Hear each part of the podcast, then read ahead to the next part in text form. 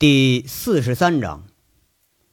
上回咱们说到啊，周玉慧提出了一项让大炮、虎子这群老兄弟都觉着非常诧异的投资计划。这个计划一出，让大家有点吃惊了。混混们就再不知道天高地厚，但也自己知道跟那个煤老板还不是一个档次的。那这紧接着就炸锅了。王大炮就先开口了：“买煤矿。”那不是吧，慧姐？就咱们这钱，还还敢买买煤矿？那连手续费咱都不够啊！王大炮这话是很不屑，是对自己，或者是对周玉慧的不屑。煤老板那一出来都什么派头啊？啊，开车那得开的是悍马，买房子上北京、上海大城市去买豪宅去，一平米一万多啊，那个单元房人都还嫌便宜呢。混得好的那煤老板，哎，挣一把，甚至说直接把家就给迁国外去了。这阵势，那是男人都梦寐以求的，而且只能是大多数人的梦想。哎呀，那是啊，肯定那也不行啊。轮子想半天，插了一句：“你就别说二百万，两千万扔煤矿里头，也不见得就有效果。”嗯，不好弄。这煤矿生意可不是咱干得了的。当初连大哥都退出来了，贼六是这么说的。那当初拴马村杨伟退出来，大家就有想法。不过后来出了这么多事儿，多少也都认可了杨伟的决定了。那张老三呢？他是个外地人，听得有点迷糊，提不出更好的意见来。小五子想了想，他也只是摇摇头，没有发表意见。不过看样啊，是抱的希望不大。大家的想法是都差不多。现在咱兄弟们这个档次，离煤老板那还差得远着呢。不管是钱，还是关系，还是势力，都差得太远。天上差地下，还得在地上你再打个大窟窿。不过周玉慧却不着恼，人家胸有成竹就说了：“大家的担心呢，我理解。我们是买不起煤矿，我也没准备经营煤矿。我的意思是做煤炭生意。”不一定经营煤矿才是煤炭生意吧？我们的钱不多，可凑上三百万还是一点问题都没有的。这钱足够买一套洗选设备的了吧？足够租赁十几亩场地了吧？而且呀，人就是现成的，最不缺的就是人手。我们开个中转煤厂怎么样？以小博大，哎，摊儿小不怕，摊子小不等于挣不了钱呢。而且现在的市场行情。煤矿的日子会越来越难过，经营个煤厂正是首选。船小好掉头，有时候啊，小反而是个优势。哎，这这行不行啊？这这家伙没干过呀。王虎子听的是云里雾里，摸个大脑袋念叨一句，几个人都没发言。看样啊，还真就是不知道。王大炮他在乡下待过，有点若有所思的说了一句。那这他倒也是个好生意，要干呐，干好了也挣钱。周玉慧接住这话茬了，当然挣钱了。我们如果在省境二级路边上开个煤厂，开在泽州、长平和市区矿务局接近的地方，专门面向凤城市各县区及矿务局直接收购原煤，把散户散车的原煤集中到我们手里，原煤回来之后。我们再进行深加工，分成炭厂、力度、墨煤和煤泥分开销售。这煤炭生意和其他生意不同，量少反而不赚钱，甚至赔钱；但量一大，利润自然就大。我们的销售呢，则直接面向省外的集团客户和散户，挣差价和洗选加工后的服务费。大家不要看着这生意简单。其实，全市每年偷逃税费的过关的黑车煤有很多。我们在收购和销售的时候，差价有时候会很大。这个差价如果落在我们手里，将会是一笔不小的数目。就算是再退一步，我们不考虑这个因素在内，煤炭本身的季节性差价就是个不小的数目。看准机会，咱们囤货甩卖，这都可以产生利润。这一个煤厂。可比咱们二三十个饭店还赚钱，很可能一个煤厂就抵得上咱们现在所有生意的总和了。周玉慧侃侃而谈，有理有据，说的人呢，你还不服不行。一听说投资能翻番儿，这帮混混又是个个两眼开始放光了。而现在呢，一群混混看着周玉慧，目光里更多的是敬畏，丝毫不见有一点的邪念。周玉慧却是比半年前要稳重、成熟和自信了更多，依然是那样一丝不苟的打扮，看上去很正统，脸色有点白，却不见病色，更多的是从话里头和表情里头溢出来的自信。这个自信很感染大家。你要说是打架闹事儿啊，在场除了周玉慧，个个都是内行；要说挣钱做买卖，恐怕就只有周玉慧一个内行了。武立民挺羡慕，在那说：“慧姐，你咋啥生意都懂啊？”周玉慧笑了笑，说了：“ 哼，呃，家父在世的时候，在长平有私人承包的煤窑，二十年前也是我们镇上第一家承包煤矿的人。我家三代都是经营煤炭生意的。当时我们家第一辆解放幺四零大卡车往省外贩卖煤炭的时候。”长平的朱前锦、狼山的郎志江还赶着大马车拉煤块呢，剩下的煤老板可能还不知道煤炭能挣钱呢。后来家道中落了，我们一家流落出了长平。现在我不过是回了老本行而已。周玉慧的笑里头有几分涩涩的味道。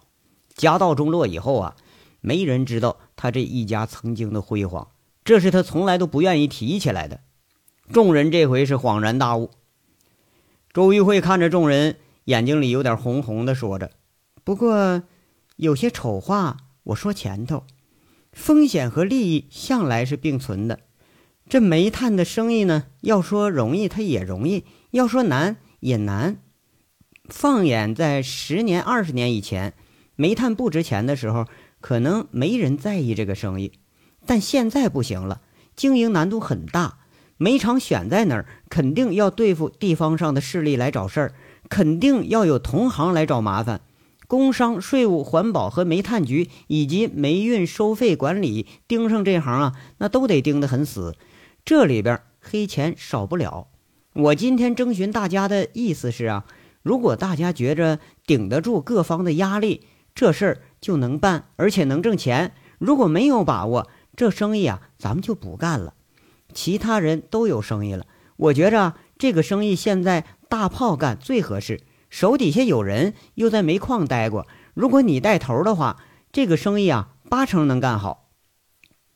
对于做生意和生意中的潜规则，周玉慧熟悉的怕是如同自己的十根手指头一样。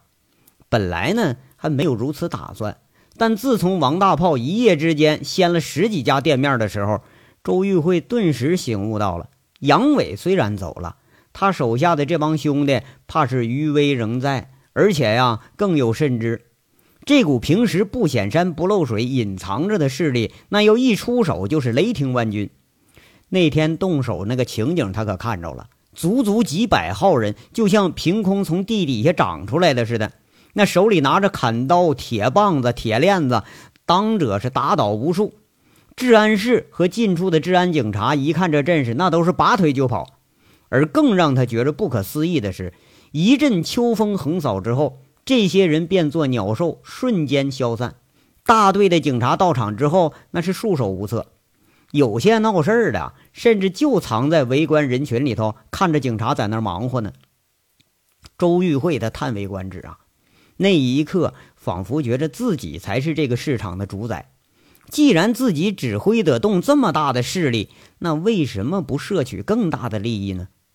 之后，周玉慧盯上了煤炭物流的生意，而这个生意需要庞大的势力。现在他需要说服这些操纵者和自己站在一起，那首当其冲就是隐隐已经成为西城第一人的王大炮。大炮一听周玉慧这话，他脸色有点发愁，在那说了：“可是你看。”我们就能打打架，吓唬吓唬人儿啊！这经营啥的，我屁我也不会呀。看看周玉慧没表示，又是补充：“那个慧姐，原来吧，跟大哥以前呢，我们都差不多。我和虎子兄弟那是一个半斤，一个八两。你让干准干干个啥啥事儿的可能行。你要是说这搞搞这买卖，那我账我也不会算呢。”王大炮在周玉慧面前，他终于是谦虚了一回，还有点泄气。这话逗得大家呵呵直笑，最起码王虎子很高兴。王虎子在那嘟嘟囔囔说了：“哎，你不说我都能看出来。”一群人又是呵呵的笑了。虽然大炮和贼六那是那个表兄弟，但要说长相和脾气，却是跟王虎子很相似。要说他俩人是兄弟俩，那准有人相信。不过这兄弟俩呀，从来都是针尖对麦芒，是谁也不让谁。周玉慧也笑了笑，认可了大炮的话。和这群人在一起说话，最好的地方啊，就是你不需要是用什么心计，你不需要去揣摩。顿了顿，周玉慧说了：“不需要懂，经营无非就是买入卖出，这很简单。经营和技术人才好找，手续呢，我想办法办。”无非就是花钱的事儿，关键是能不能镇得住地方势力。比如说，这村委隔三差五肯定得收你俩钱儿，其他没厂的说不定要找人砸你厂子，搅得你不能经营。地方上的小地痞和无赖说不定要堵厂子，要保护费，要不就是光捣乱，让你什么也干不成。其实啊，生意都差不多，就跟咱们经营拉面一样。你要赔钱，大家看笑话；但你要挣钱了，大家都眼红，就会想办法给你找事儿，或者想办法插进一腿来。类似的事儿很多，这行的水很深，具体还会有什么事儿，还没有真正沉下去是不知道的。将来只能见招拆招了。呃，这这个，呃，慧慧姐说这个事儿吧，好像就是咱们常干的事儿吧？王虎子愣着神说了一句。那搅场子、闹事收保护费，要说还真就是大家老本行。这一帮人都哈哈开始笑起来了。要说起来呀，凤城最烂的一群人，那组合到现在都在这坐着呢。你要说捣乱，这里头一个比一个厉害。难道说还有比恶棍更厉害的地痞流氓吗？周玉慧呀也笑了，很自得的笑。这话也是说到混混们的心里去了。仿佛觉着这事儿那就如同手到擒来一般呢，这招恐怕也都是跟杨伟学的。如果说要安排简单的事儿的话，哎，你就说的困难一点，让大家精点心；如果说要是安排一件很难的事儿的时候，你一定得说的浅显一点、简单一点，最好是把所有人信心都给他鼓起来。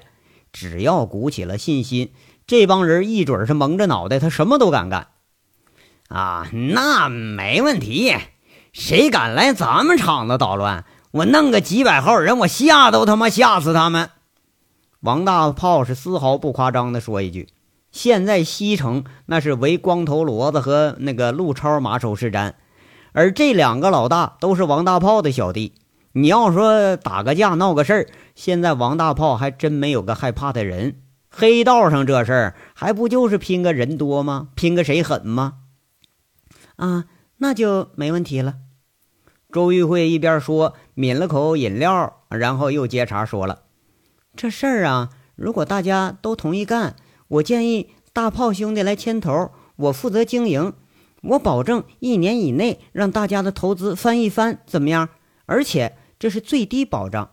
现在冬季价格正高呢，明年春夏两季囤煤，如果明年冬天的价格还像这样居高不落的话。”那可能都不止这个数，那干了有啥怕的呀？反正我们原来就穷光蛋，大不了再回街上收保护费去。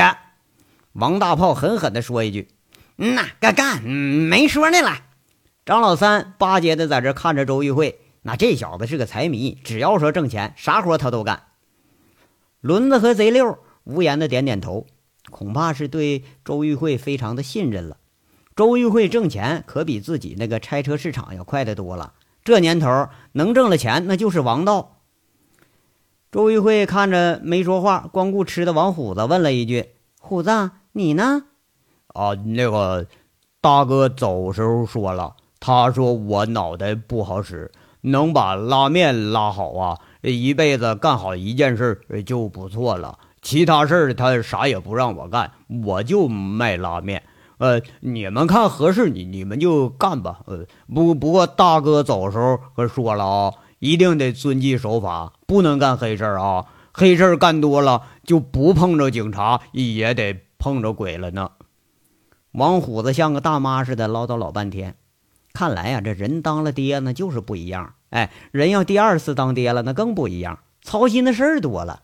而且呀，在王虎子心里头，恐怕已经把大哥给奉若神明了。众人又是被王虎子的蠢话逗得是前仰后合的。哎，要说干黑事儿那得顶属大哥干得漂亮，而且他干的最多。在座的呀，怕是没谁会把这事儿放在心上。虎子虽然他说是这么说，但并不是说反对提议。他反正手里这钱就是大哥留给兄弟们的，那怎么花他都是花。这大计呢，等于就定下来了。周玉慧现在静静地端着杯子，脸上看不出什么表情，偶尔眉目之间皱一皱，让众人也猜不透他的心理。现在呀，或许已经不太像几个月前听到那个名字，他就会紧张，就会发狂，就会逼着知道消息的人去追根问底儿去。不知道那个人多长时间没有一点消息了，都已经有点淡忘了，还是心里头另有所想呢？虎子说到大哥的时候，周玉慧眼睛是红红的，借故上了趟洗手间，回来的时候啊，脸上已经洗得清清爽爽了，再有任何表情也都被消灭的无影无踪了。这一顿酒啊，一顿席，关系还是像以往那样亲热无间，因为周玉慧和周玉慧这个经营的原因啊，把众人之间的纽带呀给联系的更紧了。席间都在憧憬着未来的投资，一年之内翻一番，甚甚至就是翻几番的结果。一个个吆五喝六在这喝着，周玉慧笑吟吟的看着，多少啊，也感觉到了这个小团体每一个成员的可笑之处。喝着喝着呀，周玉慧就发现少了个人，五元啊是去培训学习了，他来不了，好像几次都没看见来。哎，那卜离和秦三河也没见着。那个秦三河他倒知道是回乡下去了。呃，那次断指之痛，估计对他打击不小。现在啊，难得进城一趟。而这卜离就怪了，好长时间都没见过了。周玉慧发话一问，却是都喝着呢，没在乎这事儿。那武立民满不在乎说了：“哎呀，卜哥说不定自己有生意了呗。那小子别操心，那脑瓜子鬼着呢。”我们这里头啊，大哥都说了，属他最聪明。听这话，周玉辉释然了。一会儿正在这喝着呢，张老三手机响了，响了半天才接起来，一接着骂骂咧咧说了：“哎，王虎子，你狗日的行啊！你什么时候挎个小妞了？都找找店里去了？怎么着？啊，不，不能吧？我找小姐，我从来不留手机号啊。”王虎子在那瞪着眼睛一说。那给小姐留手机号，那是傻逼才干的事儿呢。周玉慧一听，脸红着笑了。这愣人说话，那是什么都不避讳。哎，几个人都在那痴痴的笑着。哎，给给你找你的。哎，你叔说的啊，有妞找店里去了。那这还能假喽？张老三把手机递过来了，在那淫笑着说着。王虎子狐疑的接过来，没好气儿就问：“哎，是谁呀？”却不料啊，仅仅就说了这俩字就没音儿了。难得的见着王虎子脸色这么阴沉，完全他都不像平时那又混又无赖的样挂了电话，给大家打个招呼，他是转身就跑。王虎子向来不知道什么叫做礼貌，而在座的都知道他这德行，打着招呼啊，也就都没留他。武立民却是知道啊，虎子是经常找小姐的啊，他暧昧在那笑。那轮子呢？悄悄问：“哎，小五啊，虎哥是不是在外头养小的了？哎，那那不能，绝对不能花钱办那事虎子哥绝对不能干。”贼六直接否定了轮子的提问。哎，那可没准啊！现在王虎子是副总，人就这身家，到哪儿还不一找一准啊？饭店里那十八九姑娘，找十个八个那都没问题。张老三在那吧唧着嘴啊，看样还挺不屑。哎呀，坏了，这家伙不是走火了吧？整不好第三个小虎头要出来了吧？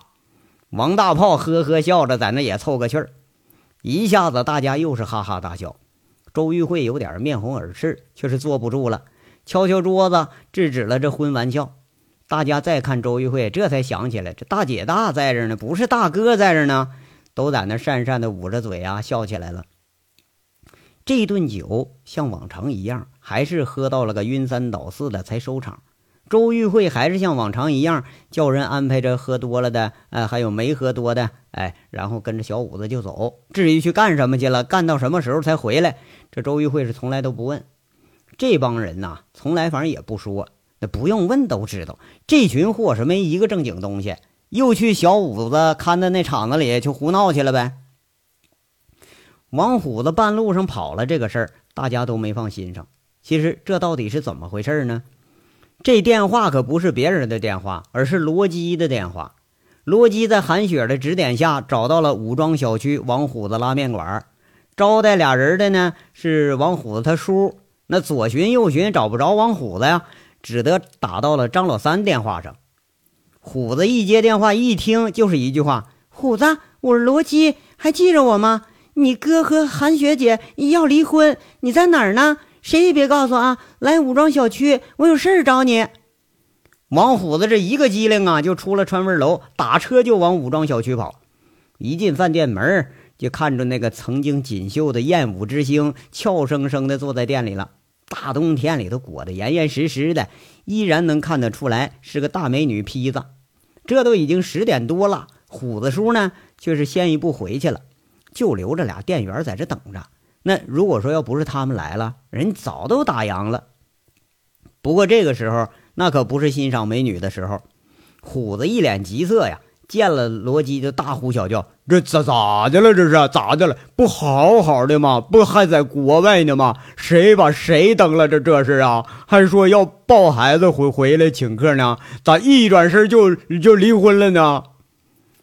瞪着大眼睛的虎子呀，胡扯一下子，把这风尘仆仆的罗基给逗笑了。坐下来细说了一遍这感情里头的事儿啊，那咱也说不清。就是能说清楚，王虎子八成他也听不懂。无非就是说了两句，说俩人吵架了，生气了，呃，杨伟跑了，说要离婚，让虎子带着去找杨伟去，帮忙劝劝，劝杨伟回大连。那这事儿可让王虎子抓后脑勺了。看着罗辑一脸期待，人王虎子有点为难。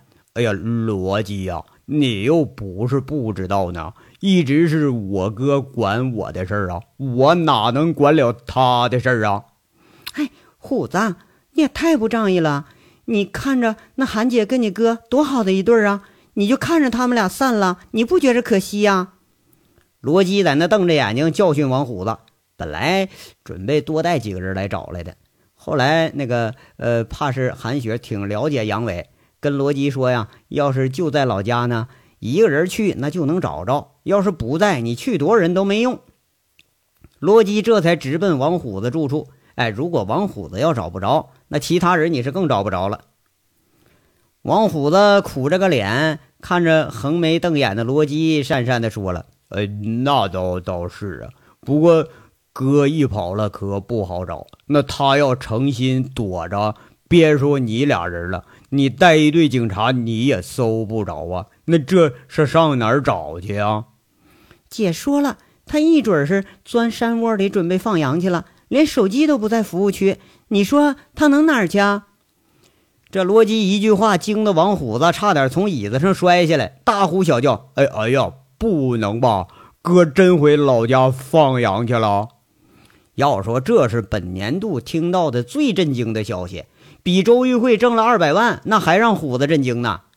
兄弟们个个都是人往高处走，就连张老三那都拽的五迷三道的了，说过年要买车。哎。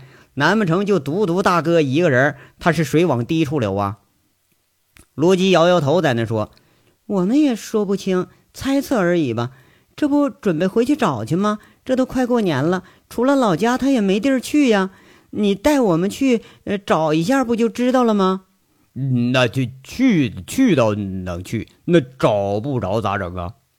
罗辑一听又没好气了：“找不着你回来，我们继续找，这总行了吧？”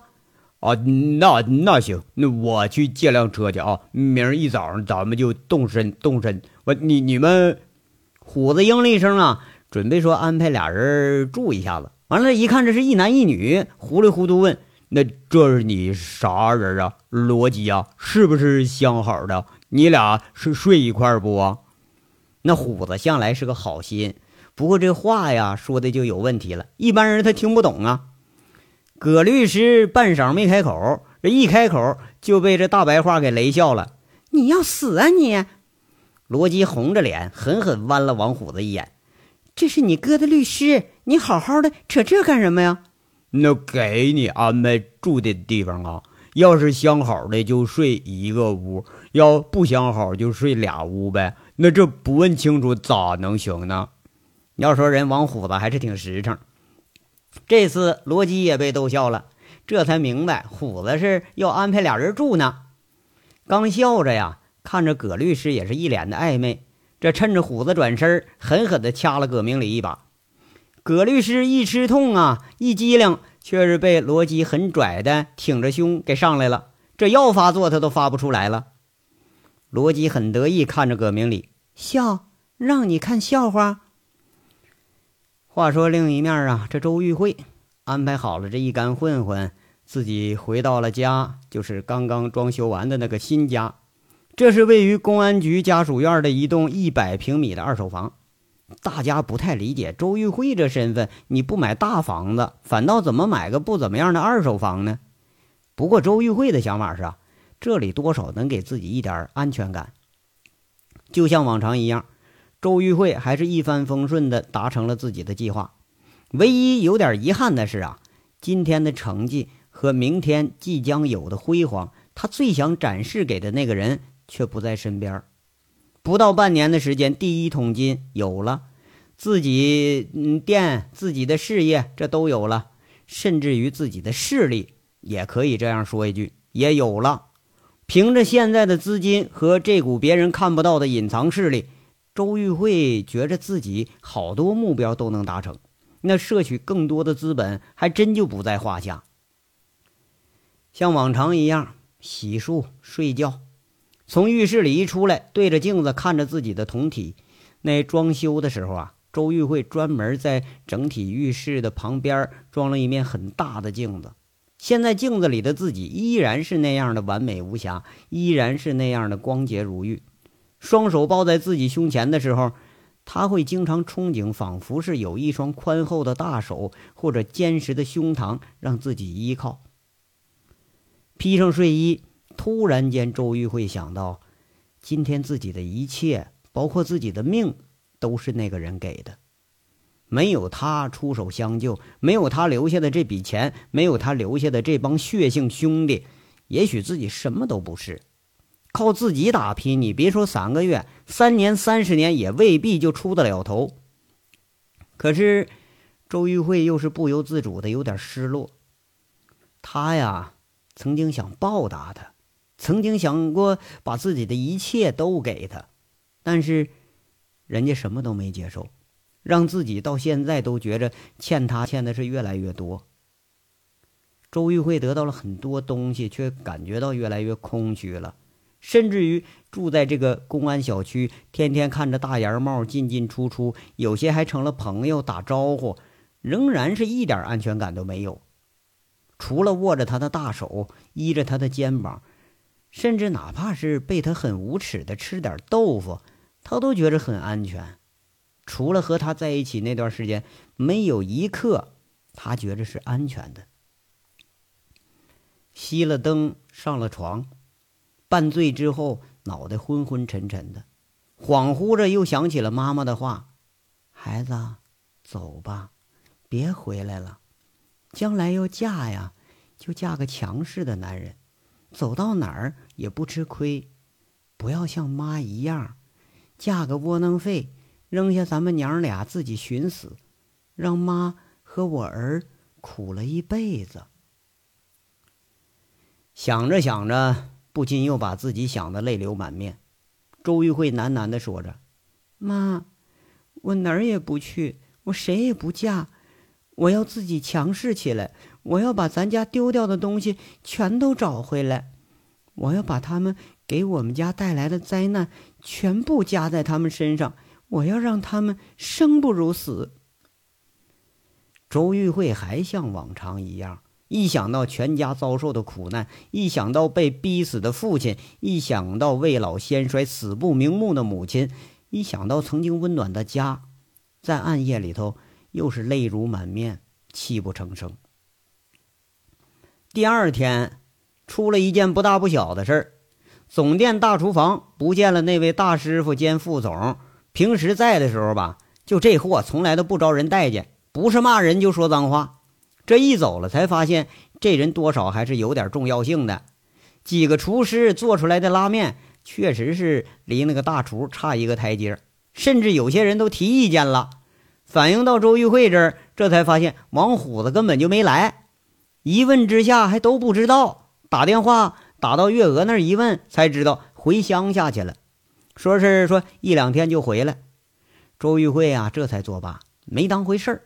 这帮混球啊，都是自由散漫惯了，对他们你还真就不敢提出太高的要求。周玉慧无暇顾及这些，新年了，心里谋划已久的规划也要跟着实施了。这章到这儿就说完了，下章稍后接着说。感谢大家的收听。